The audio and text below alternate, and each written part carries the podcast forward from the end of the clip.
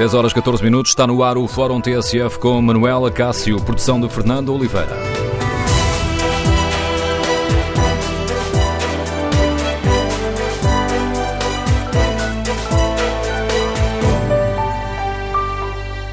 E no Fórum TSF de hoje queremos ouvir a sua opinião sobre a entrevista de António Costa à TSF. Concorda com as críticas do Primeiro-Ministro à luta dos enfermeiros? E compreende o elogio à atuação do Ministro da Defesa no caso de Tancos?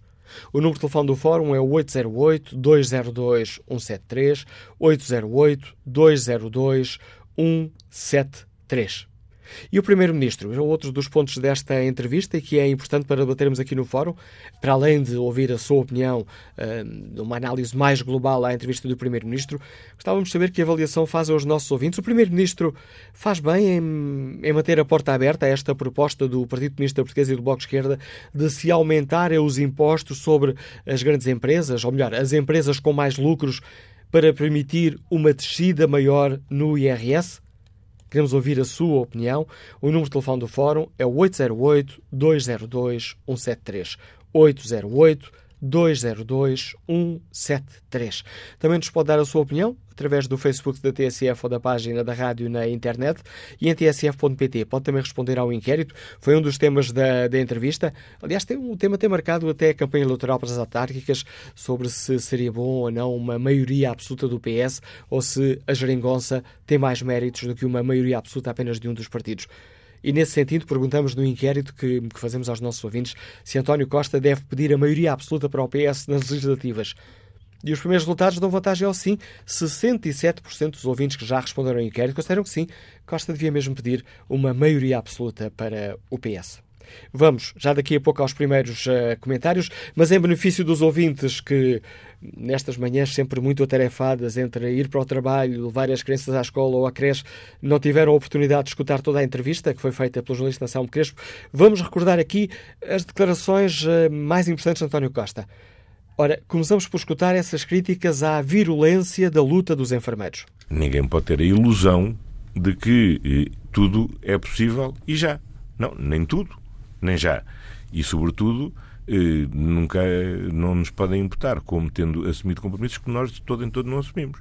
Quando nos vêm propor um aumento salarial de 400 euros eh, de 400 euros, nunca assumimos este compromisso, nem este compromisso, obviamente, tem um mínimo de adesão à realidade económica para qualquer pessoa de mínimo, de mínimo bom senso. Obviamente. Mas dos 400 para os 150 que, ou 140 Ora, vários... que o Governo está a propor, eh, há, uma, há, um, há, há um diferencial temas. muito grande. Ver, Admitir mais longe na proposta que está em cima da mesa?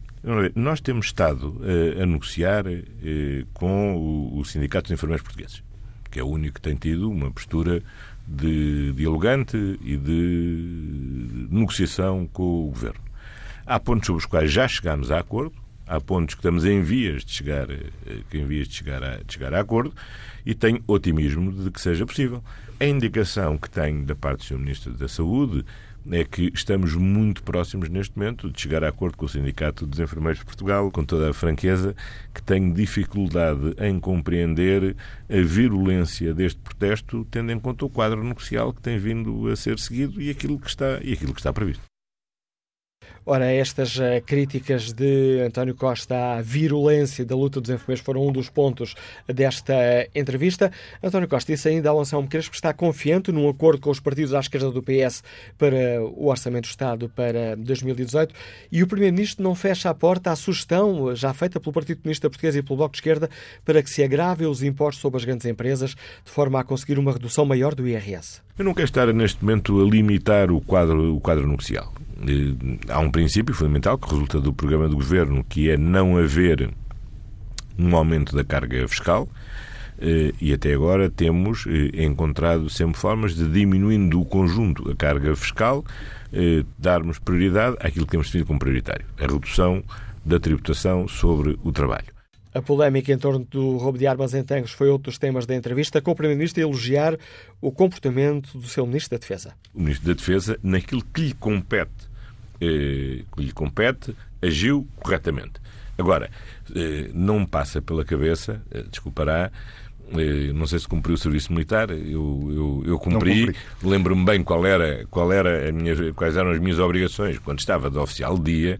Bom, e tenho, tenho a certeza absoluta do seguinte: se houvesse algum incidente desta natureza enquanto eu era oficial dia, em primeiro lugar a responsabilidade seria seguramente minha. Agora, há uma pessoa que eu tenho a certeza que não seria, que era do Ministro da Defesa, que, provável, que seguramente nem sabia o que é que estava a passar, nem pode saber, nem tem que saber o que é que está a passar em cada uma, em cada uma das unidades. E António Costa, deverá ou não lutar por uma maioria absoluta nas próximas eleições legislativas? Os méritos e defeitos de uma maioria absoluta do PS, por contraponto aos méritos ou defeitos de uma geringonça, foram um dos temas que marcaram a campanha para as autárquicas, sobretudo no discurso dos líderes partidários. Ora, por isso mesmo, a pergunta do Anselmo Crespo, António Costa impunha-se, vai pedir essa maioria absoluta? Se uh, tiver maioria absoluta é porque merece ter maioria absoluta. Se não tiver maioria absoluta é porque não tem, é não merece ter maioria absoluta, ou, ou os portugueses entendem, ou entendem, entendem o contrário. Não é pelo facto de pedir ou não pedir que a maioria absoluta não vem, não é uma, não é uma, isto não é um programa de discos pedidos, não é? É, uma, é de, de resulta da vontade dos, uh, dos eleitores. Ora, recordados estes pontos da entrevista de António Costa à TSF, conduzida pelo jornalista Anselmo Crespo, o editor de política da TSF, queremos ouvir a opinião dos nossos ouvintes. Como avaliam as declarações do Primeiro-Ministro? Concordam com as críticas à luta dos enfermeiros e com os elogios ao Ministro da Defesa, a atuação que teve no caso de Tancos? E faz sentido eh, agravar os impostos sobre as empresas com mais lucros para permitir que o alívio no IRS seja maior? Queremos ouvir a sua opinião. O número de telefone do Fórum é o 808-202-173. 808-202-173. Iniciamos o debate com a leitura política do Paulo Baldaia, diretor do Diário de Notícias, comentador de política nacional da TSF. Bom dia, Paulo. Peço-te uma primeira avaliação muito rápida e de uma forma global a esta entrevista do líder do PS e primeiro-ministro António Costa. Eh, bom dia, eh, Manuela Cássio. Se me permite eh, uma pequena ratificação ao, ao Diário de Notícias, que hoje faz uma antecipação desta, desta entrevista, uma pequena antecipação, e comete um erro de transcrição de, da entrevista, porque quando o Primeiro-Ministro fala, o líder do PS, o Primeiro-Ministro, fala uh, do, dos enfermeiros, fala uh, em virulência e, e, na transcrição nós uh, transcrevemos violência e, portanto, é, é devido a essa correção, porque as palavras têm, obviamente, um significado bastante diferente. feita essa correção, que é devida pelo DN, não pela TSF, obviamente, dizer que esta entrevista, sendo ao, ao líder do PS, em campanha das autárquicas, eh, fechando um ciclo que a TSF fez com entrevistas a todos os líderes, eh, é claramente eh, um espelho daquilo que se passou principalmente na última semana de campanha, que foi uma nacionalização do discurso político desta campanha eleitoral e em que o líder do PS, porque é também primeiro-ministro, foi claramente o rei, eh, o principal obreiro dessa nacionalização que sentimos na campanha e que vai obrigar, obviamente, eh, a fazer uma leitura nacional dos resultados, eh, coisa que no início da campanha nenhum líder dava como possível, mas que faça a campanha que nós tivemos, e esta entrevista, insisto, é um bom exemplo disso, esta foi uma campanha muito nacionalizada. O, o, durante a campanha, e nós vimos imagens eh, ontem ontem, eh, e eh, os enfermeiros foram, enfermeiros e professores, foram os dois problemas para a campanha do Partido Socialista, porque no caso dos enfermeiros isso é mais notório, nos professores também se percebe, não é, não é um protesto que seja minimamente controlado pelos sindicatos. Daí que haja uma dificuldade muito maior, quer de, de controlar danos porque vemos que o, o, os enfermeiros, onde fosse o líder do, do PS, porque é também Primeiro-Ministro, eh, tinha de os ouvir, com imagens que são sempre, eh, revelam sempre uma fragilidade para quem está no poder, eh, porque não é fácil lidar com protestos destes à, à porta de uma iniciativa privada, eh, sendo que quem lá está também é chefe de governo, eh, e no caso dos professores também, porque, eh, embora os sindicatos estejam também ao lado do, dos professores, a propósito dos erros da colocação, eh, não são os sindicatos que estão eh, a programar eh, estas saídas de professores que pedem que seja feita justiça porque houve erros na, na colocação. E, portanto, desse ponto de vista, muito mais pelos enfermeiros, porque é o protesto mais mediático, se percebe como foi um problema para a campanha do Partido Socialista ter que lidar com, com este protesto, agora apenas protesto, e que já foi greve e que vai voltar a ser greve. É, eu julgo que, do ponto de vista geral, a resposta que o, que o Primeiro-Ministro dá é perceptível para a maioria dos portugueses, ou seja, ninguém acha possível, normal, vou-lhe chamar assim, que se consiga dar um aumento de 400 euros uma classe profissional que ganha mal, é preciso dizer. Há muitos enfermeiros a ganhar, a rondar os mil euros, com o tipo de trabalho que eles têm, é claramente um, um, um vencimento que é, que é fraco para a responsabilidade que eles têm, para a carga de trabalho que eles têm, mas ainda assim eh, toda a gente compreende que não é fácil fazer aumentos de, deste volume eh, e, portanto, desse ponto de vista, deu para gerir. Eh, já quanto à outra parte da polémica que vem do verão e que tem a ver com tancos, Ora, essa, é permite-me só aqui a interrupção para a Baldeia, essa era outra das questões. Quando o Primeiro-Ministro uh, iliga ao Ministro da Defesa de qualquer responsabilidade e diz: uh, Bom, eu já estive na tropa, já fui oficial de se isto tivesse sido comigo, eu assumia as responsabilidades. Parece que, de certa forma, esta, esta afirmação do Primeiro-Ministro uh, é hum, quase uma crítica às chefias militares que não terão assumido as suas responsabilidades. Bom, para já o que nós sabemos é que uh, deu em nada, é? porque houve cinco comandantes que foram exonerados temporariamente que já voltaram uh, ao seu posto, portanto não existe uh, nada, nenhuma responsabilidade assumida, melhor dizendo, e quando o Primeiro-Ministro diz que está a fazer, aliás, o que o, o Ministro da Defesa tem feito nas diferentes entrevistas que deu, a última das quais ao Diário de Notícias e à TSF, eh, e que é, eh, ponto um, desdramatizar, eh, coisa que o Presidente da República, que é Comandante Supremo das Forças Armadas, não faz.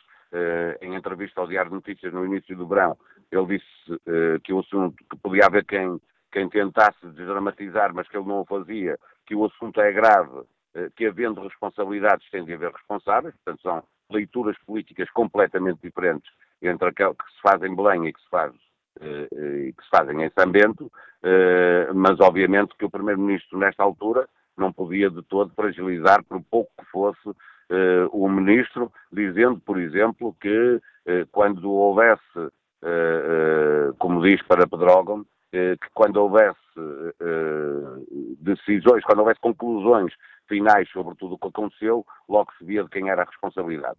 Neste caso, em cima de uma campanha, nem sequer isso era admissível do ponto de vista político eh, alguém que, sendo Primeiro-Ministro, também lidera um partido que está em eleições e, portanto, ele não podia eh, deixar de, eh, não podia de maneira nenhuma fragilizar o Ministro, porque estava a fragilizar a si próprio eh, e, portanto, também ao, ao, ao, Partido Socialista.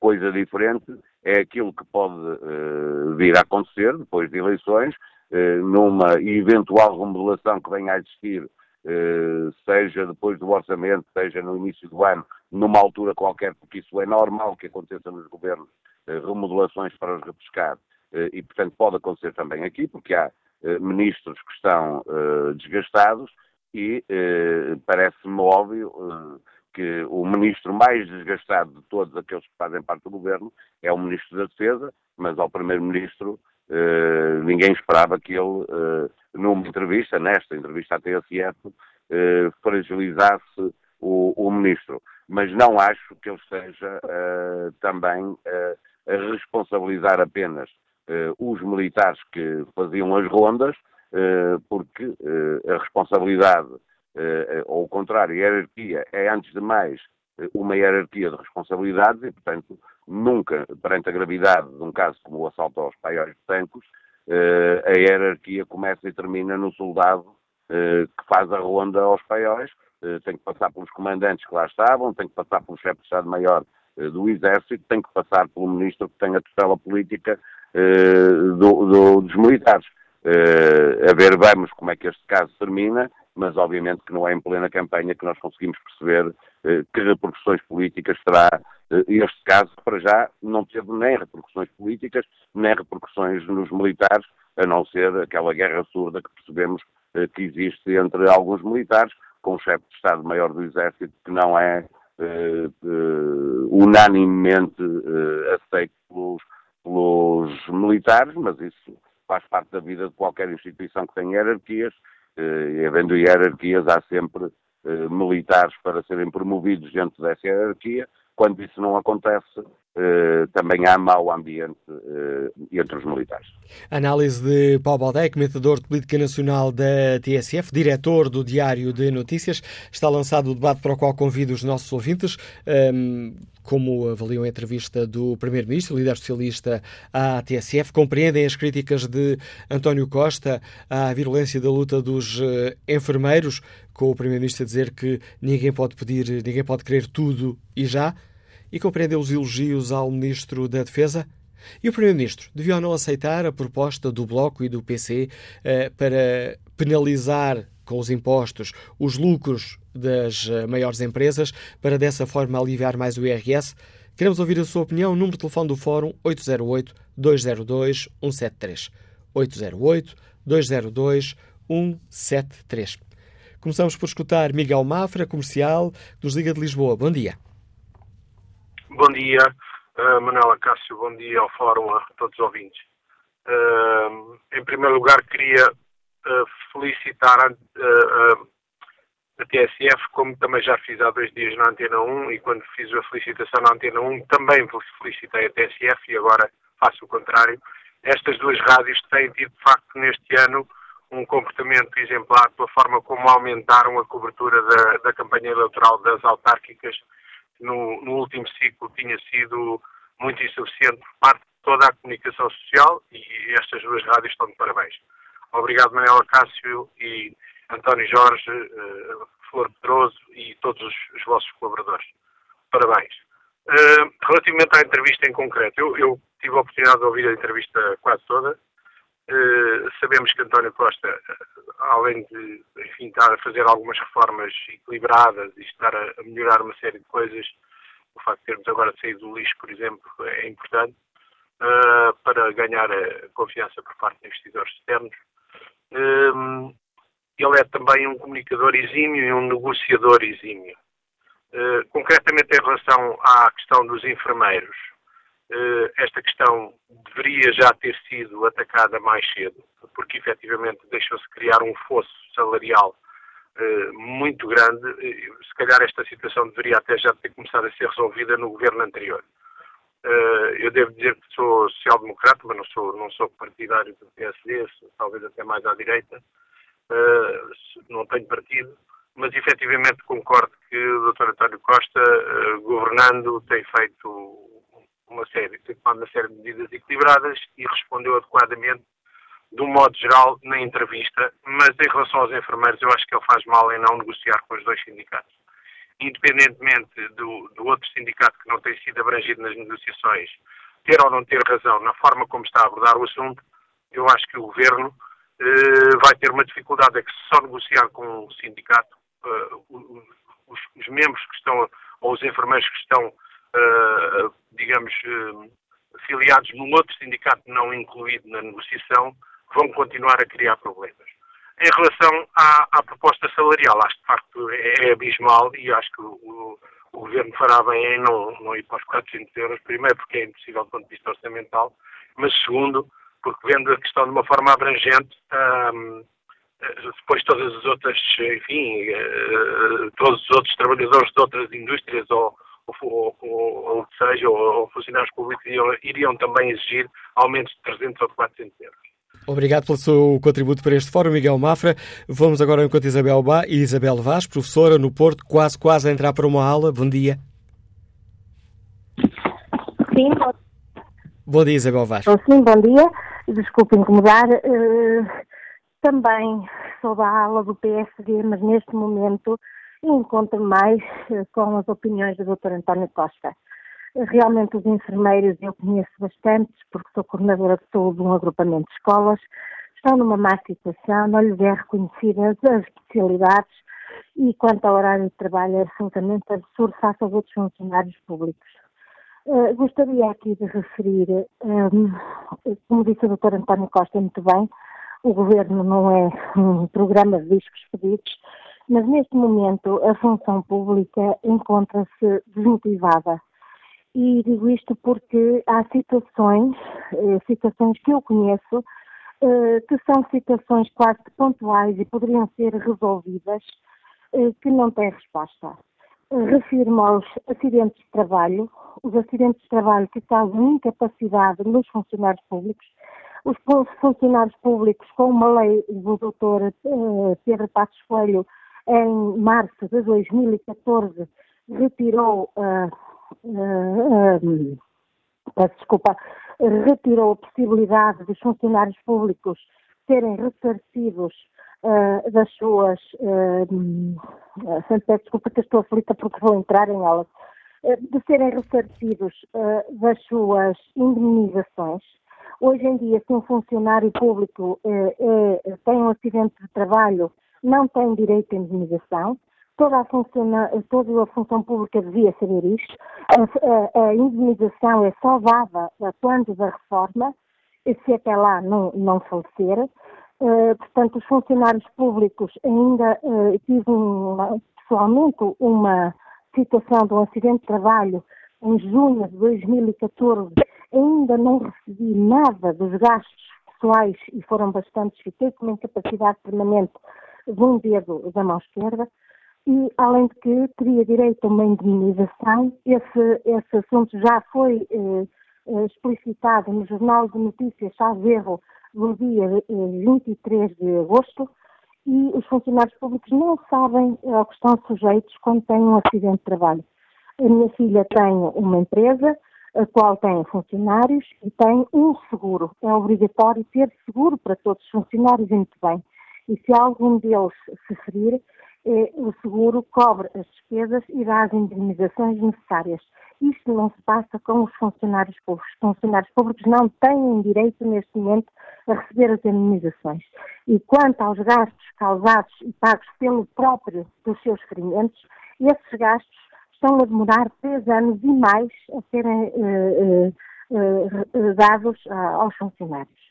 Eu sei que é muito difícil governar, deve ser muito difícil, não é? Uh, nós sabemos uh, o que é difícil governar uma casa e como é, que é, como é que é possível que num Estado sendo tão grande, toda a gente a pedir, toda a gente a pedir, toda a gente quer os seus direitos, é muito difícil governar. Mas eu, se fosse o Dr. António Costa, começava por pequenas pontas, pontas essas que não são assim tão graves, mas o Estado como pessoa de bem, deve dar o exemplo. E não faz sentido que os seus funcionários não estejam cobertos por indemnizações. E fica, esse, e fica esse recado deixado ao Primeiro-Ministro. Isabel Vaz, agradeço a sua participação neste Fórum eh, TSF. Vamos agora ao encontro da enfermeira Chantal Prudêncio, eh, do Movimento dos Enfermeiros Especialistas em Saúde Materna e Obstetrícia. Senhora enfermeira, bom dia, bem-vinda a este Fórum TSF. Gostava de lhe pedir um primeiro comentário às palavras uh, do Primeiro-Ministro, quando diz que uh, fica surpreendido com a virulência da vossa luta, uh, dizendo que ninguém pode querer tudo e já. Olá, muito bom dia. muito obrigada pela, pela vossa pela oportunidade dada para, para, nos manifestarmos de uma forma adequada e para que o maior número de, de pessoas possam e dos nossos utentes possam escutar. Em primeiro lugar, muito obrigada. Eh, no que diz respeito a esta pergunta, obviamente ehm, que nós não queremos tudo, nem queremos tudo já. Eh, nós, portanto, é preciso termos algum cuidado quando, quando se diz que os enfermeiros querem tudo e já. Nós estamos totalmente disponíveis para negociações. Estamos disponíveis para negociações faseadas, como é evidente.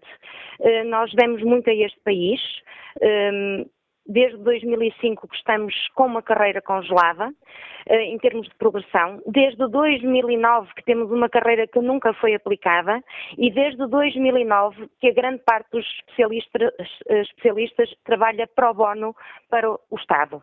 Portanto, a nossa contribuição em termos de, de déficit orçamental foi muito grande.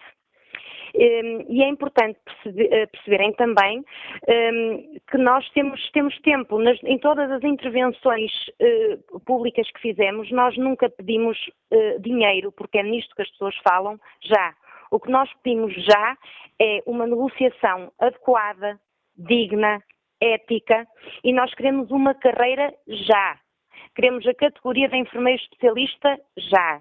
Tudo o resto, relativamente à parte remuneratória, obviamente que terá que ser faseada. Ora, obviamente. E fazia e, uh, e há um ponto de e há um ponto de partida. Temos ouvido com diversos uh, por, por, parte também de alguns sindicatos, por parte do governo, temos essa indicação. Aliás, o primeiro-ministro refere-se a isso. Uh, não podemos de um momento para o outro pagar mais 400 euros a cada enfermeiro. É assim, um, e é preciso que as pessoas percebam que quando se falam em 400 euros, têm que perceber o que é que isto quer dizer num aumento ao meu trabalho à hora. Se calhar as pessoas não sabem que eu sou uma enfermeira especialista há 9 anos, sou enfermeira há 19 e o meu preço de trabalho à hora são 7 euros para salvar vidas. Se calhar as pessoas não se apercebem disto. Se calhar dizerem-me que me vão dar um aumento de 80 cêntimos, se calhar isto é quase insultuoso. Portanto, tem que se perceber como é que eles estão a dizer que são 400 euros. Como é que nós fomos pedidos? Pedimos tudo agora? Com certeza que não.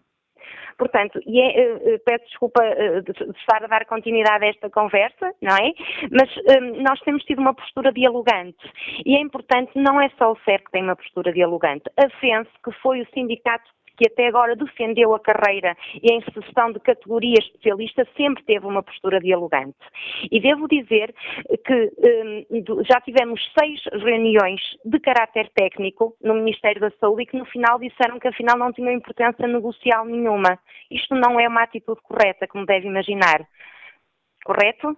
Pediram-nos a suspensão do nosso movimento e nós fizemos de boa fé a suspensão e depois disseram que as reuniões técnicas todas que tinham tido afinal não eram de caráter negocial. Não foi uma atitude adequada. Portanto, é importante perceberem que têm que dialogar com os sindicatos, com aqueles que efetivamente defendem aquilo que nós pedimos. Eu quero ser categorizada enquanto enfermeira especialista. Eu gastei dois anos do meu tempo familiar, do meu tempo pessoal, 10 mil euros do meu dinheiro para me formar, uma formação que é indispensável à boa manutenção, à boa viabilidade do exercício do, do serviço de obstetrícia em que trabalho. Portanto, as pessoas têm que ter algum cuidado quando falam daquilo que nós pedimos. E para que fique claro esta, esta questão, enfermeira Chantal Prudêncio, existe alguma, e já explicou essa questão uh, um, financeira, existe alguma, um, alguma verba a partir do qual vocês aceitem negociar? O Governo já referiu um aumento de cerca de 50, 150 euros por mês. Portanto, eu vou dizer novamente, eu estou congelada na carreira desde 2005, sou especialista que exerço gratuitamente, vou dizer novamente, gratuitamente as minhas funções há nove anos e querem-me dar um aumento de 80 cêntimos à hora. É isto, que, é, isto, é nisto que se traduz 150 euros. Isto é insultuoso. Obviamente, dos 150 aos 400 euros há uma margem de negociação que não é a mim que cabe negociar, obviamente, será aos sindicatos, mas não se esqueçam, por favor, de que nós merecemos uma categoria, merecemos uma remuneração e, por favor, não digam a alguém que trabalha há 19 anos, que gastou quase 12 mil euros para se formar, que lhe vão dar 80, 80 cêntimos por hora. Eu tenho a certeza que se dissessem isto ao Sr. Primeiro-Ministro, que respeito muito, ele não iria ficar de todo agradado se fosse ele que estivesse na minha condição. Portanto, não falem no manifesto virulento, porque senão eu convido o Sr. Primeiro-Ministro, o Sr. Ministro da Alberto a virem trabalhar durante uma semana comigo para o meu serviço. E eu vou-lhes oferecer o meu salário, que foram 950 euros este mês. Enfermeira Chantal Prudencio, obrigado por ter aceitado o convite da TSF para um, comentar as declarações eh, do Primeiro-Ministro. Fica aqui a resposta a este desafio ao eh, chefe do Governo por parte desta enfermeira. Ela integra o movimento de enfermeiros especialistas em saúde materna e obstetrícia. Vamos agora escutar a advogada Estela Moreira, que nos liga de Amarante. Bom dia. Bom dia. Eu queria, antes de mais, eh, dar os meus parabéns ao Sindicato de Enfermeiros e dos professores, eh, que têm realmente demonstrado aquilo que Portugal está a viver, que é a baixa que existe nos salários. Eh, existe um, os salários são muito baixos e as pessoas têm exatamente que lutar pelos seus direitos. E isso é muito bom. Eu até nunca tinha visto os enfermeiros tão ativos. E a Santa Graça, porque após, portanto, a reação deles, tem saído várias notícias no jornal e nos meios de comunicação social, como com certeza estão a par de que o governo demora imenso a pagar, eh, portanto, eh, eh, os seus os, os direitos às pessoas, demora imenso a pagar as contas, essencialmente quando são contas com, por exemplo, companhias de seguro ou coisas ou coisas assim do género ao nível da saúde e ao nível, portanto, de trabalhos independentes. O que significa que Portugal não está tão bem assim economicamente e que hum, os parabéns ao governo não podem ser dados na totalidade. Embora se saiba que o, os governos do Partido, do Partido Socialista são conhecidos por fazer reformas estruturantes uh, e, e, grandes reformas. Acontece que esquecem-se sempre do mais importante. E, e, eu digo isto mais uma vez, eu já disse isto várias vezes, quando tenho a oportunidade de ligar e de participar no debate da TSF, que eu acho importantíssimo uh, para que se mantenha a democracia e a cultura democrática no nosso país.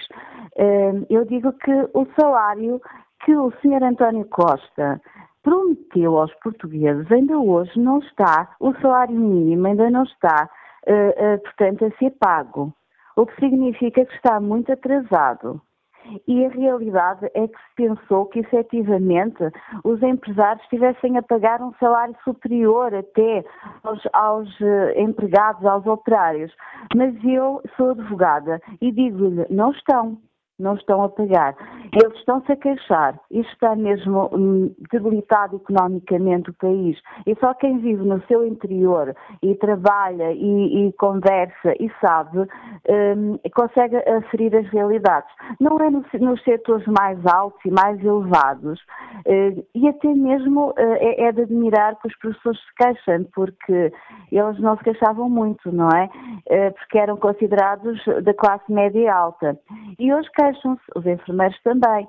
Eh, e como vê, está-se a queixar a sociedade inteira. Portanto, não se pode dar os parabéns na totalidade ao governo, como há bocado ouvi um, um ouvinte a dar. Eu penso que há que ter calma e há que ter, hum, há que ter coragem de pensar e de dizer o que está bem e o que está mal. Hum, eu, neste momento, não, não tenho assim, nada, nada de especial também a dizer em relação à questão do verão. Uh, acho que realmente pode acontecer, pode ser em pode ser roubo mesmo, pode ser um furto, um furto, não é? Uh, não sei que se passou muito bem em Tancos, uh, pelos vistos os, os, que estão encarregados do inquérito também não sabem muito bem. Penso que pronto, são casos a evitar.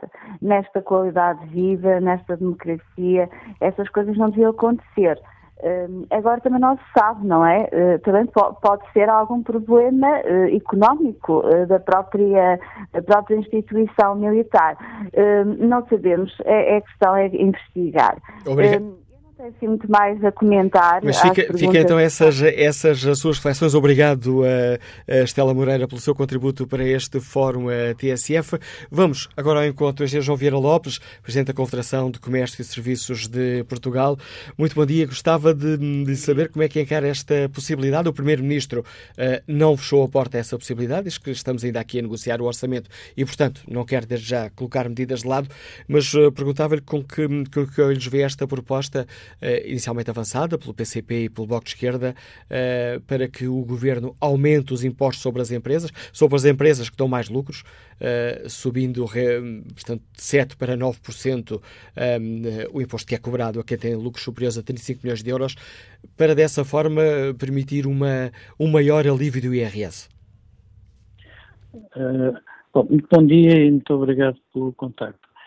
Uh, neste momento, aumentar a carga fiscal das empresas uh, parece-me uh, uma medida globalmente negativa.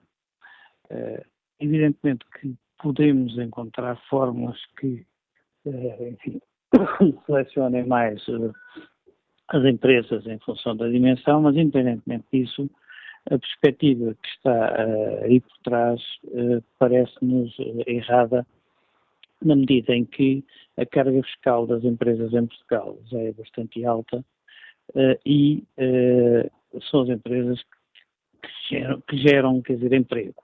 E ao gerar emprego, geram capacidade de poder uh, haver uma maior remuneração daqueles que trabalham nas empresas. Esta é a lógica da economia e pensar que se pode inverter essa lógica, historicamente teve muitos maus resultados. Por isso, nós estamos de acordo que haja alívio fiscal, quer dizer, para os contribuintes, enfim, para aumentar o rendimento, as empresas, em particular enfim, na área do comércio e dos serviços, quanto mais a capacidade financeira as pessoas tiverem, eh, melhor, eh, portanto, mais consomem e mais negócio há para todos. Mas, no entanto,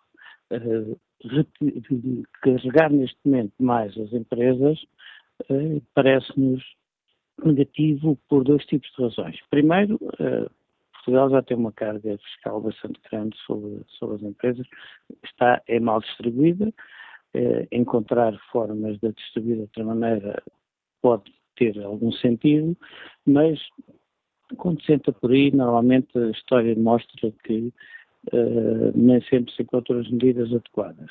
Em segundo, eh, neste momento, para atrair investimento estrangeiro, Portugal tem que ter um regime fiscal sobretudo estável, não pode estar a mudar todos os anos, mas também eh, minimamente eh, favorável eh, para ser encarado pelas opções de investimento das grandes empresas eh, internacionais eh, como um país eh, importante. E isso é tanto mais relevante como em Portugal há falta de capitais, as empresas portuguesas têm um problema de capitalização, a banca tem um sistema de financiamento bastante eficiente, ou seja, é muito restritivo. A banca em Portugal passou dos 80 para os 8, ou seja, durante muitos anos uh, foi extremamente liberal em tudo que seja financiamentos e depois teve resultados desastrosos que todos nós conhecemos. Agora passou para o extremo oposto, e neste momento cada vez empresta menos às empresas. Portanto, eh, neste, nós achamos que deve haver alguma estabilidade, que não nos opomos a que haja de facto um alívio da carga fiscal em termos do, enfim, dos contribuintes e dos consumidores, mas isso tem que ser encontrado uh, na redução das despesas do Estado e uh, na racionalização de outras, outras áreas da economia eh, mas não aumentar a carga fiscal sobre as empresas. Engenheiro João Vila Lopes, obrigado por ter explicado aos ouvintes da TSF a avaliação que a Confederação de Comércio e Serviços Portugal faz desta proposta. Retomaremos este fórum onde analisamos a entrevista de António Costa à TSF. Já seguirá o noticiário das 11.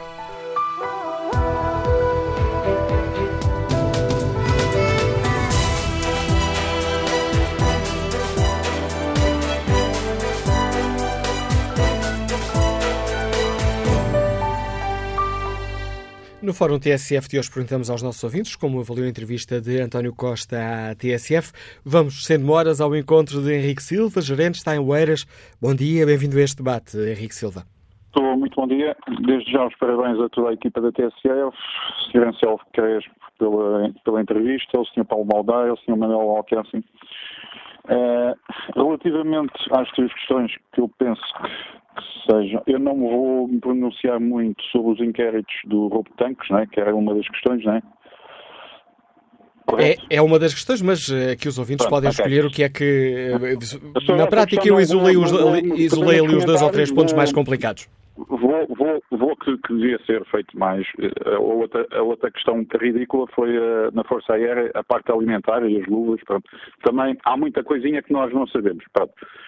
Uh, relativamente aos enfermeiros, também vou dizer que também acho que, que, não devem ser congelados desde 2009, pronto, mas também não me vou pronunciar muito. Vou-me pronunciar mais nos impostos das PMEs, do qual eu peço para não haver mais impostos às PMEs, mas sim os impostos à, Caixa, à, à EDP que ficou isenta de pagar as multas e as outras, estas grandes firmas que estão no primeiro ranking no, nos top da, da, da, das firmas, da, da Bolsa de Valores. Essas sim, e vou, e vou repetir eu sou sócio de uma empresa com 43 anos, continuamos sem liquidez. O senhor Primeiro-Ministro António Costa, uh, nunca tive com ele pessoalmente, mas eu já tive com o Ministro da Economia, já tive com o nosso Presidente uh, da República, o Sr. Professor Marcelo Rebelo de Sousa, que expôs a minha situação. Já tive com a Ministra da Justiça, que pura e simplesmente me disse que ultrapassava as competências dela. Por isso eu tenho uma firma de qual sou sócio há 40, tenho, há 3 anos e meio. Eu comprei esta firma, a firma estava em falência técnica uh, em abril de 2014. Até hoje não consegui nenhum crédito.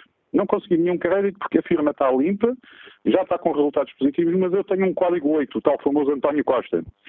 Por isso, eu continuo a dizer que impostos para as PMEs não, que são a força de criação de trabalho real não o emprego disfarçado com António Costa e dos outros do PSD, por isso não estou a discutir política, PSD, PS é toda a mesma coisa. Eu já estive num curso de formação de adultos e existe emprego, desemprego, está disfarçado e nós continuamos. Há falta de liquidez neste país. E há uma coisa gravíssima que, que já muitos economistas já falaram. Nós estamos a dar a mão aos estrangeiros. Santander, Banco Popular, que foi vendido por um euro ao Santander, e António Costa não está a fazer nada para o tecido da economia da banca. É preciso, é urgente trabalhar a banca. O António Costa fala, de, não falou especificamente de, dos créditos mal parados. Também é urgente. É urgente criar emprego. E só se cria emprego pelas PMEs. Pronto, e, e, e resume-se a isto. E obrigado pelo seu uh, contributo, José Ribeiro. Este, claro. Esta opinião crítica de um possível. Aliás, Henrique Silva, uh, um, uh, uma opinião crítica de um possível aumento dos impostos, sendo que aqui a proposta que estará em cima da mesa, avançada pelo PCP e pelo Bloco de Esquerda, é de um aumento dos impostos para as empresas que têm um rendimento tributável superior a 35 milhões de euros. Agora sim, vamos escutar a opinião do José Ribeiro, que nos liga de Guimarães. Bom dia. Bom dia. TSF, os meus parabéns pelo vosso programa, que ouço diariamente e, portanto, e que considero realmente interessante.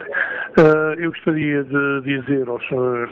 Manuel Acácio uh, o seguinte, ouvi, portanto, a, a entrevista com António Costa e, simultaneamente, ouvi um jornalista, não sei identificar qual, a dizer se, hipoteticamente, António Costa pretendeu passar uma crítica, uh, portanto, a... Fui eu, fui eu que fiz essa pergunta ao Paulo Baldeia. Sim, claro. Eu não concordo nada com essa pergunta porque me parece o seguinte, o, o António Costa disse claramente que quando foi, estive no Exército era responsável pelo seu serviço e não era o ministro. Eu fui, em 58, estive no Ministério da Defesa Nacional como condutor. Se eu batesse com o carro contra pessoas, etc, etc, não era nunca o ministro da Defesa Nacional que era o responsável, seria eu.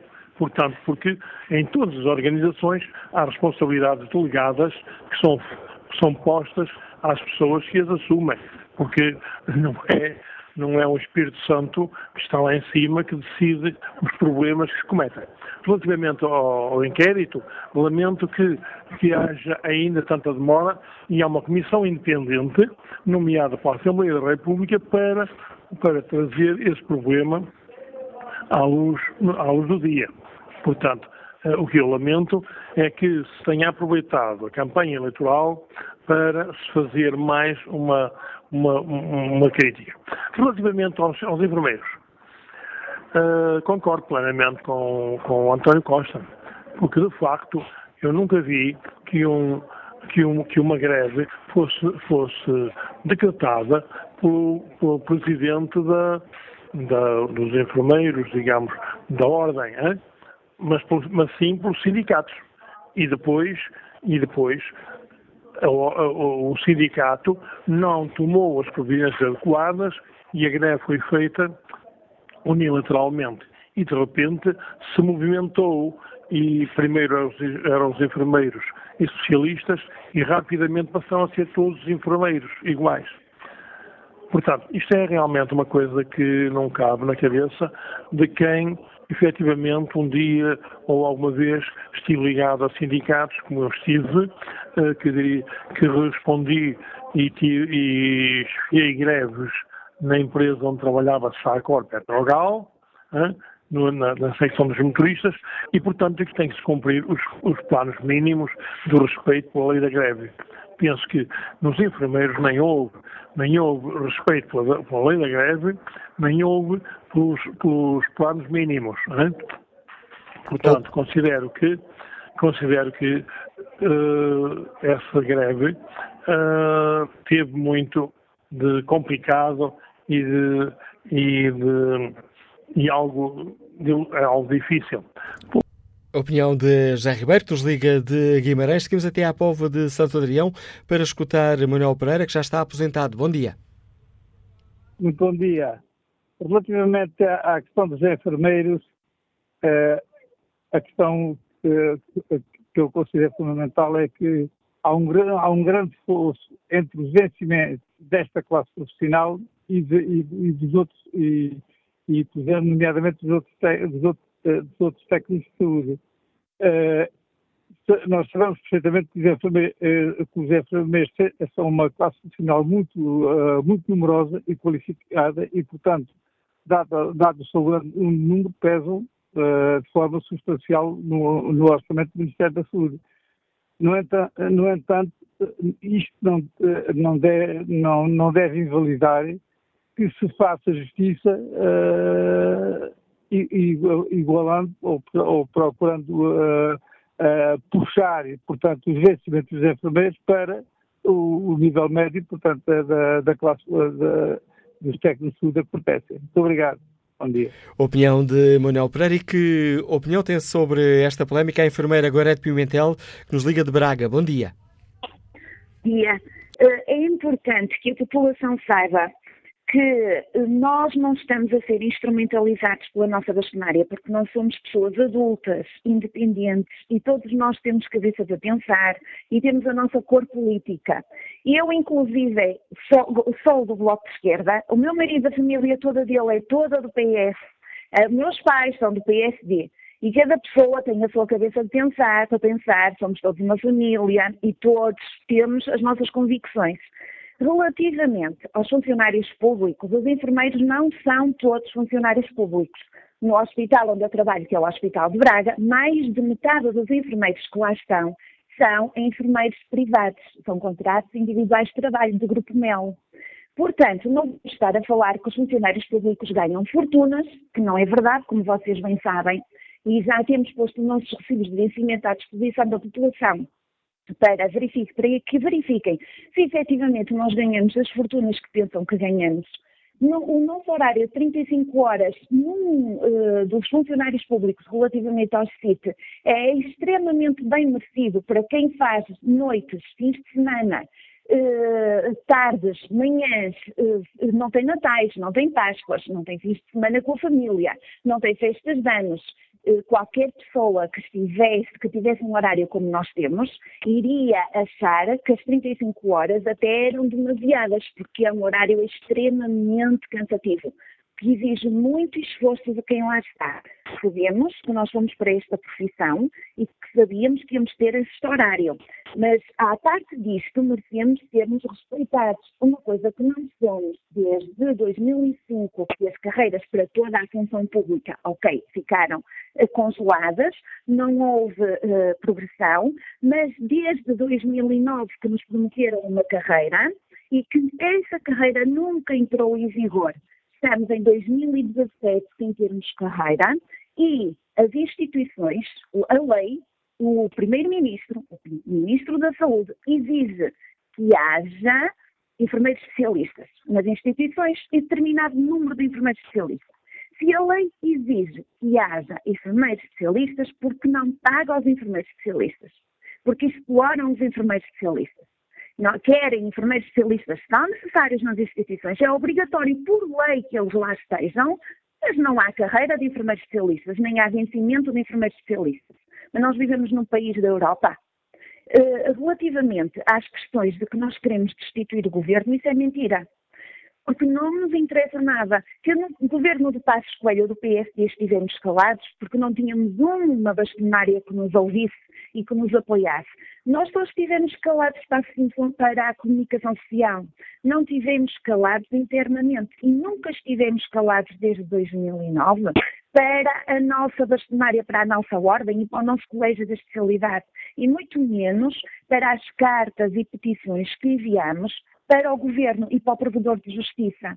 Agora, esta virulência, como diz o Sr. Primeiro-Ministro, que nós estamos a fazer, é porque chegamos ao limite e vemos todos, todos os técnicos de saúde, médicos e toda a, toda a gente a nível do país uh, terem as suas carreiras reconhecidas, a serem aumentados, os preços a dinheiro e porque é que para os enfermeiros continuam a ser desprezados, maltratados, humilhados e não há dinheiro para um aumento de 3 euros a hora, que é o que nós estamos a exigir.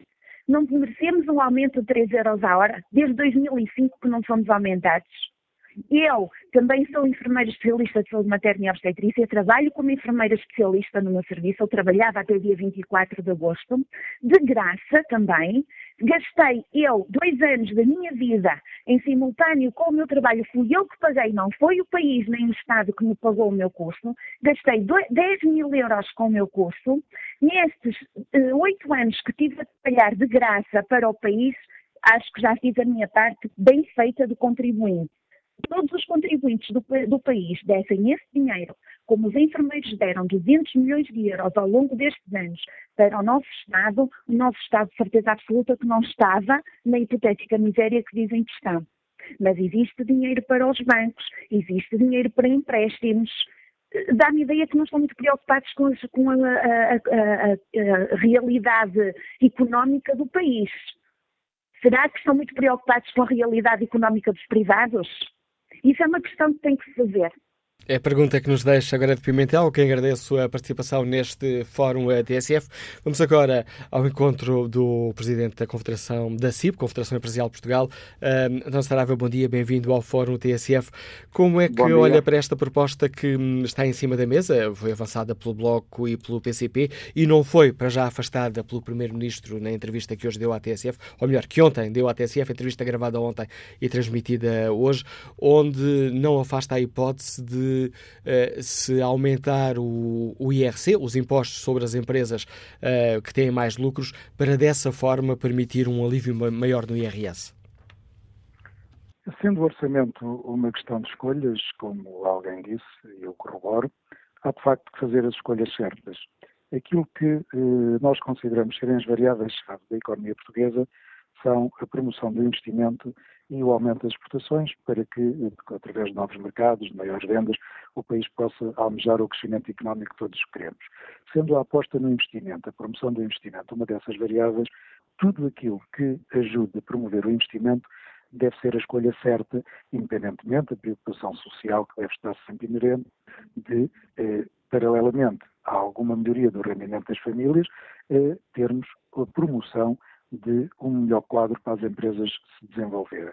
E a promoção do investimento, aquilo que deve fazer-se é, quando nos comparamos com outras geografias, mesmo dentro do espaço europeu, em que a carga de impostos é menor, em que a estabilidade fiscal é uma das variáveis que todos os investidores apreciam.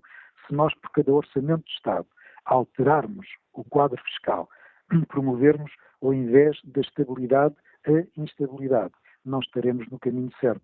E por isso, ao fazermos escolhas, temos que olhar para as famílias, porque efetivamente foram muito causticadas por estes últimos anos que vivemos no programa de ajustamento, mas não podemos ignorar as empresas e se não as estimularmos, se não dermos estabilidade fiscal, se não dermos um estímulo de alguma redução dessa carga fiscal, os investidores afastarão os seus investimentos, irão para outras geografias e o país não consegue crescer eh, além do crescimento anémico que tem resultado nestes últimos 16 anos. Nós, em 2016, estávamos com o mesmo valor de, eh, em, em, termos de investimento eh, como estávamos em 2000. Eh, o país tem que mudar, o país tem que gerar crescimento, tem que gerar sustentabilidade desse crescimento e isso passa muito pelo investimento. Investimento privado, investimento público, investimento que seja reprodutivo, que eh, crie postos de trabalho, que desenvolva o país, que o ajude a crescer. O orçamento é uma questão de escolhas, elas têm que ser feitas, não podemos olhar só para uma das variáveis, temos que olhar para todas as variáveis.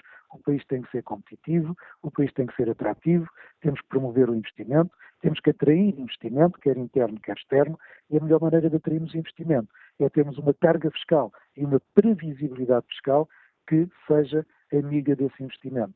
Sendo uma questão de escolhas, cabe ao Primeiro-Ministro fazer essas escolhas, esperamos tranquilamente que as faça com rigor e com este objetivo.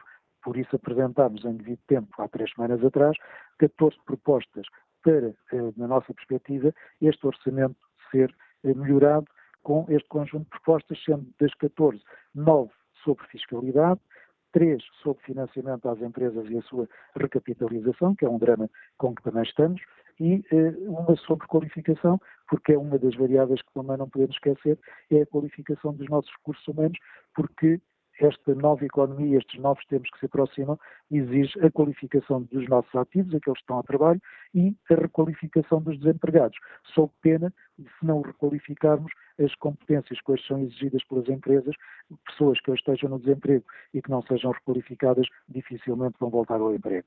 E há aqui este desafio, requalificar, promover o investimento e o financiamento às empresas temos que olhar para todas as variáveis, não podemos olhar apenas para uma, há que fazer as escolhas certas e é isso que nós desejamos que o Governo faça.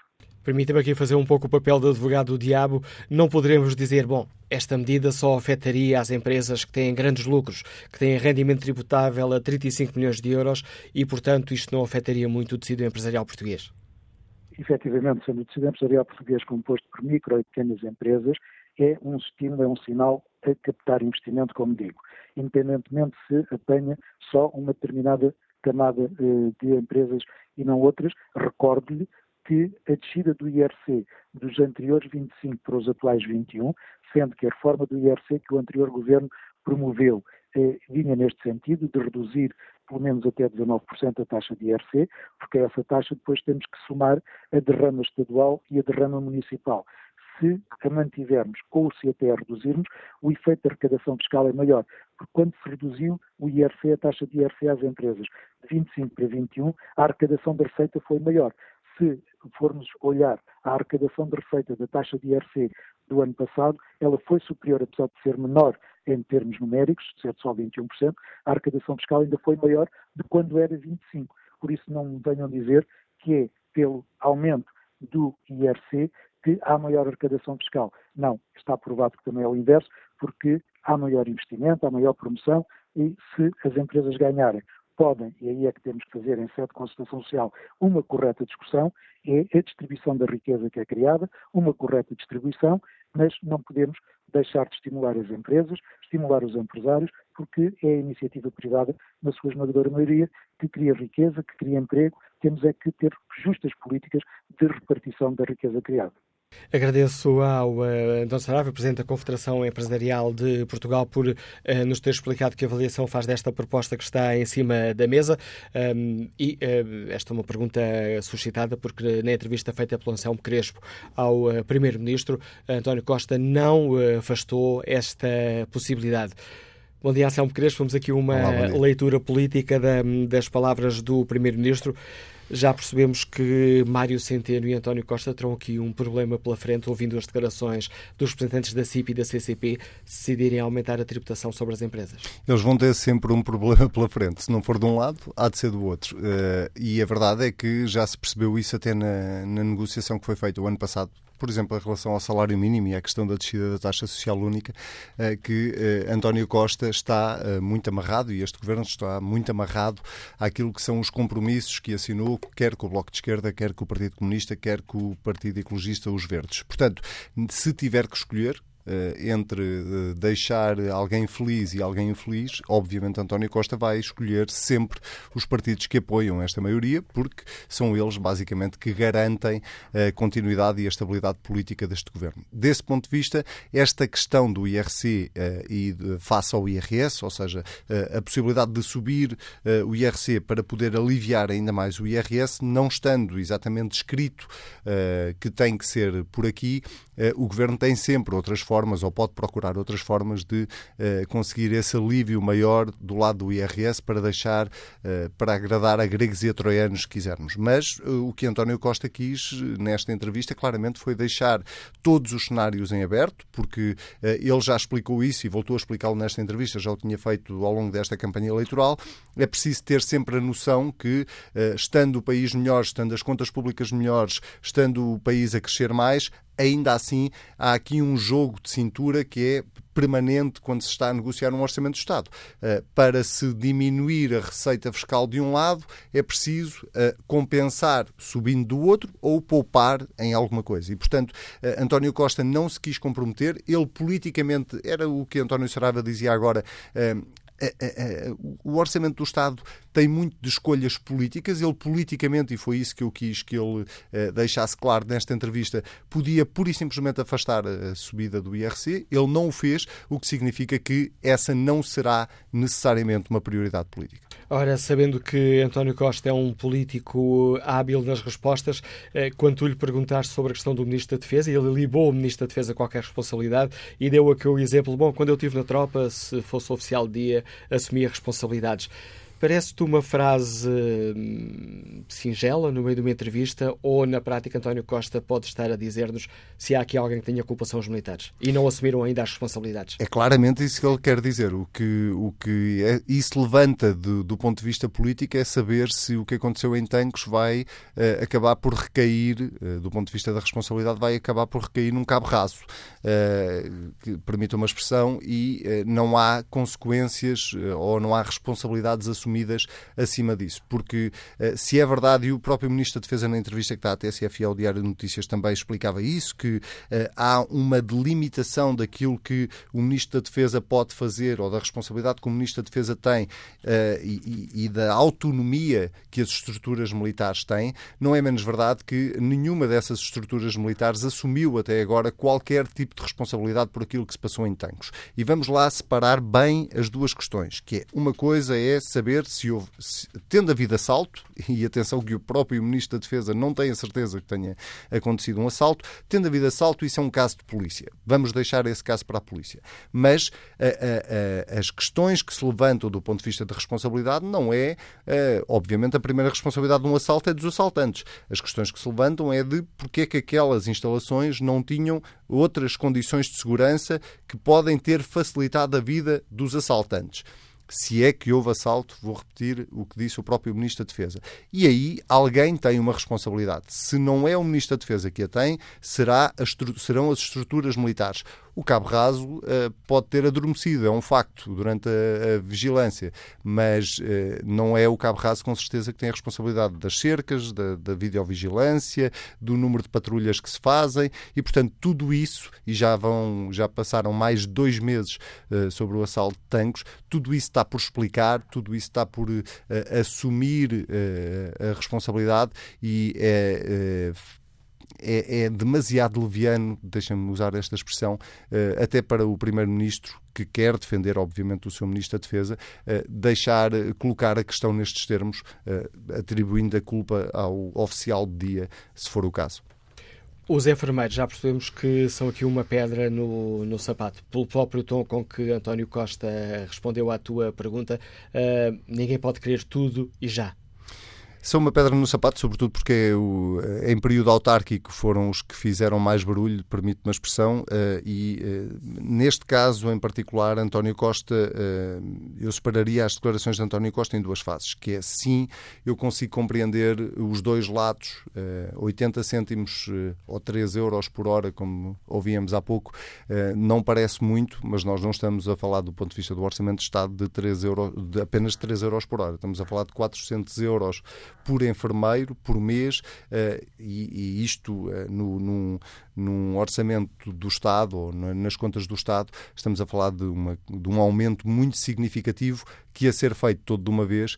Uh, não só seria complicado para a gestão das contas públicas, eu imagino eu, eu não sou Ministro das Finanças, mas imagino que será complicado, como eu acho causaria aqui uh, uma pequena revolução noutros setores, não é? Porque uh, eu não me recordo de uh, nenhum setor do Estado ter tido um aumento de 400 euros de um dia para o outro. E, portanto, achando que os enfermeiros têm toda a razão e compreendendo as vicissitudes de, desta profissão, parece-me claramente um exagero o tudo ou nada do 400 euros e já. Por outro lado, António Costa, de facto, é que não tem tido propriamente grandes eh, situações de conflito social eh, e ele reforça isso, dizendo que, enfim, há o caso dos enfermeiros ou dos vários uh, profissionais da saúde e há o caso dos professores, mas não se tem sentido ao longo dos últimos dois anos uma grande contestação social, pelo contrário, o país tem vivido num ambiente de paz social a verdade é que os enfermeiros, sobretudo, e os professores também, têm feito algum barulho nesta altura, o que é compreensível, tendo em conta que estamos não só em período eleitoral e isso poderá causar alguma moça a quem quer uh, ter vitórias eleitorais no próximo domingo, mas sobretudo porque estamos num período de negociação do Orçamento do Estado, o orçamento ainda não está fechado uh, e esse jogo, voltando agora à conversa do IRC e do IRS, esse jogo de equilíbrios que se tem que fazer num Orçamento do Estado, se há momento para reivindicar é, é agora, não é depois do Orçamento do Estado estar aprovado. E, portanto, uh, compreendendo os dois lados, António Costa parece-me, nesta entrevista, demonstra alguma perda de paciência em relação à forma como estas negociações estão a decorrer e, sobretudo, quando diz que há apenas um sindicato com capacidade negocial ou com capacidade de diálogo, todos os outros não vale a pena falar com eles, uh, o que me parece, uh, de facto, aquilo que tu dizias. António Costa uh, tem aqui uma pedra no sapato, não é que lhe incomode muito que ele vai continuar a andar com essa pedra no sapato, pelo menos até à aprovação do Orçamento do Estado, mas não parece que vá haver aqui um acordo ou que seja possível haver um acordo consensual para, para os enfermeiros. Análise do Anselmo Crespo, editor e subdiretor da TSF, editor de política da TSF, fez a entrevista ao Primeiro-Ministro, que hoje eh, serve de tema para este Fórum TSF. Bom dia, Dr. Ferraz da Costa, bem-vindo ao Fórum TSF, é o Presidente do Fórum para a Competitividade. Como é que olha para esta hipótese, para já é uma hipótese, uh, de trabalho, de se aumentarem os impostos uh, sobre as empresas que têm mais lucros, para poder uh, dar um alívio maior no IRS a quem ganha menos?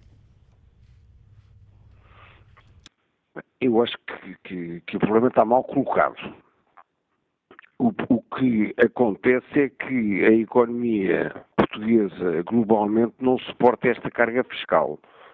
E não suporta ao nível das empresas, não suporta ao nível dos, dos, dos trabalhadores, que são muito tributados, quer em IRS, quer em contribuições para a segurança social, quer os consumidores por, eh, pelo peso do, do, do, IVA, que se pode compreender numa situação de, de, emergência, mas que em situação normal é francamente muito elevado quando comparado com, com, com os outros países da, da, União Europeia, e mais um conjunto de taxas e taxinhas, enfim, variadíssimas maneiras que o Estado eh, tem encontrado ao longo dos anos para ir buscar dinheiro a qualquer sítio onde ele exista sem se preocupar com as consequências a prazo de tributar muito uh, uh, os, os, os, diversos fatores, fatores económicos.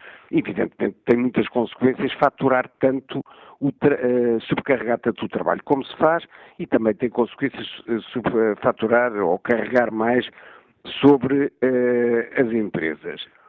Eu acho que estas coisas se percebem, se estudam, se analisam ao longo de períodos relativamente longos e não é fazendo grandes alterações nos impostos em cada orçamento de Estado que nós criamos as condições de estabilidade que são necessárias para atrair investimento direto estrangeiro, que é de uma importância central para um país que está meio falido, onde há muito pouco capital e, portanto, onde a maior parte do investimento terá que vir do estrangeiro.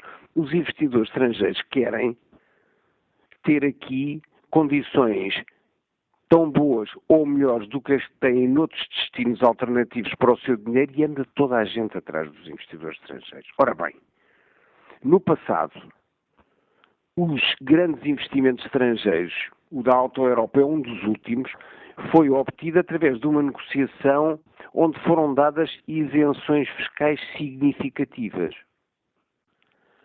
Este... Não faz sentido sentido pensar que o Estado deu essas isenções fiscais só por dar. Deu porque sabia que era uma forma de ganhar à candidatura de Barcelona e à da Irlanda que concorriam pelo mesmo, pelo mesmo projeto. Portanto, os incentivos fiscais ou a redução dos impostos ou a não subida dos impostos são um fator importante. Podemos considerá-los ou não, mas acho que é completamente disparatado dizer que, que isso não interessa, como algumas pessoas dizem. Depois nós temos um outro problema que é uma boa parte da coleta dos impostos incide sobre grandes empresas que têm em Portugal lucros muito elevados e que são fundamentalmente, ou que, eh, onde tem um grande peso, o, a, eh, a eletricidade e os combustíveis. E, portanto, aqui trata-se quase de uma luta entre o Estado e os consumidores. Se essas empresas tiverem preços mais baixos, o gás de garrafa, por exemplo, é bom para os consumidores. O Estado, a empresa vai ter menos lucros, o Estado vai receber menos. Mas são, são, são casos identificáveis e não são assim tantos. No que diz respeito ao investimento direto estrangeiro, por amor de Deus, então chegou a haver um acordo entre o Partido Socialista e o PSD e o CDS para baixar progressivamente o IRC, porque isso era considerado essencial para atrair mais investimento direto estrangeiro, o Dr. António Costa, quando chegou ao Partido Socialista, rasgou esse acordo em primeiro lugar. E agora admite a hipótese de vir ainda a aumentar os impostos? Toda a gente consegue perceber que seja necessário fazer transigências para ter o apoio do Partido Comunista e do Bloco de Esquerda. Mas isso é um, um estratagema de curto prazo, não é uma orientação política para o desenvolvimento, para o desenvolvimento do país. E os investidores que vão entrar amanhã, se calhar só vão começar a ter lucros daqui a cinco anos. Portanto, uma diminuição num horizonte temporal da parte de um Estado em que as pessoas acreditem, e para que as pessoas acreditem no Estado não pode andar a mudar de política todos os dias, seria suficiente para atrair. E tem que haver alguma coerência. Quando, quando o, o, os governantes enchem a boca com o Web Summit e dizem que vêm para aqui imensos empreendedores, dizem que têm muitas facilidades, e a gente depois ouve-os queixar-se que ainda uh, mal começaram a, a, atuar, já estão a ter que, que, que, pagar, que pagar impostos, isto não, não, não, a autoridade tributária pertence a outro país ou a outro governo, ou, como é que não há coordenação destas coisas? eu acho que nós estamos a perder muitas oportunidades. E esta matéria da discussão dos impostos, quer se concretize, quer não, é sempre má. Porque isto indicia que Portugal não é um país de confiança em termos daquilo que são as regras do jogo. E agradeço. Aliás, as pessoas queixam-se mais da constante mudança das regras fiscais até do que do nível dos impostos. Portanto, são duas coisas que era possível mudar. Nós, nos últimos 20 anos, tivemos várias mudanças por dia da, da, da, matéria fiscal em IRS e em IRC. Tudo está sempre a mudar. O cartão do cidadão vai mudar pela segunda vez este ano. Isto, de facto, uh, é um país desgovernado nestes aspectos todos, porque não há respeito pelos contribuintes, não há respeito pelos cidadãos e sem isso não há progresso. Obrigado, Ferraz da Costa, pelo contributo que trouxe a este debate. Presidente do Fórum para a Competitividade, chamando aqui a atenção para as consequências negativas uh, que um eventual aumento sobre os uh, impostos das empresas com maiores lucros poderá ter no investimento, que é essencial para o relançamento da economia portuguesa. Bom dia, José Navarro, Liga-nos de Palmela, é radiologista. Bem-vindo a este debate, onde fazemos aqui um pouco a radiografia, permita-me o trocadilho à entrevista de António Costa. Uhum. É, é por aí que eu vou. Uh, Manuel Cássio, bom dia, bom dia ao fórum. Oh, Manuel Cássio, eu hoje percebi efetivamente o Sr. Primeiro-Ministro na entrevista que deu, porque ele de facto deu prioridade ao segredo de Estado e não à justiça. E começa pelo roubo dos tanques, de tanques. O Sr. Primeiro-Ministro possivelmente não tem informação concreta, mas falo aos relatórios, se há relatórios, se tem havido relatórios desde o ano de 2014. O que é que se passou na porta de armas do Regimento de Caçadores Paraquedistas no ano de 2014? Segundo, o que é que se passou no museu de, que está lá na base eu não queria identificar esta base como uma base de malandragem, mas ponho em causa a democracia que temos e a democracia militar e outras coisas mais cá por aí. O que é que se passou efetivamente com a falta de, de, de armas que eram efetivamente, faziam parte do museu na, no Regimento de Caçadores Paraquedistas? Portanto, esta, esta lenga-lenga do roubo das armas que empurra para aqui, que empurra para além, é um arrastar desde, desde 2014. E possivelmente não vai dar em nada porque não há relatórios. Porque hoje aquela base efetivamente está, está anarquizada em todos os sentidos desde que o Exército efetivamente conseguiu uh, aquilo que já tinha um, pensado há muito tempo, tomar conta daquela base, aquela base nunca mais teve dignidade. Um, e então, uh, agora, eu vou passar à luta dos enfermeiros. Isto é a questão, efetivamente, de perceber o seu, o, o Primeiro-Ministro na questão de segredo de Estado. Ele percebe o segredo de Estado, muito bem. Na questão dos enfermeiros, oh, oh, oh, oh Manuel Cássio, temos que ver aqui uma coisa. Afinal, o dinheiro que as empresas andam a produzir está a ser distribuído por quem? A quem? Aliás, a quem? Ouça, as reformas vitalícias levam o quê do erário público? As reformas dos presidentes de Câmara que ao fim de três mandatos têm a reforma por inteiro e acumulam com outras profissões que, que já tiveram. Afinal, os nossos dinheiros vão para onde? Um recruta em tanques neste momento, ouça, em relação aos enfermeiros, é assim. Um enfermeiro ganha mil, mil e poucos euros, mil e duzentos e quarenta euros, alguns, e não tem uma carreira, não tem uma carreira definida. Os militares têm. Uh, um recruta em tanques ganha mil euros neste momento ao Menal Acácio e com todas as condições, efetivamente, de, de, comida, de estalagem, etc, etc. Que coerência há, efetivamente, nesta política? Segundo, o Sr. Primeiro-Ministro já se esquece que, efetivamente, pertence a um partido que fez, efetivamente, o seguinte ao longo da nossa história. Eu tenho memória.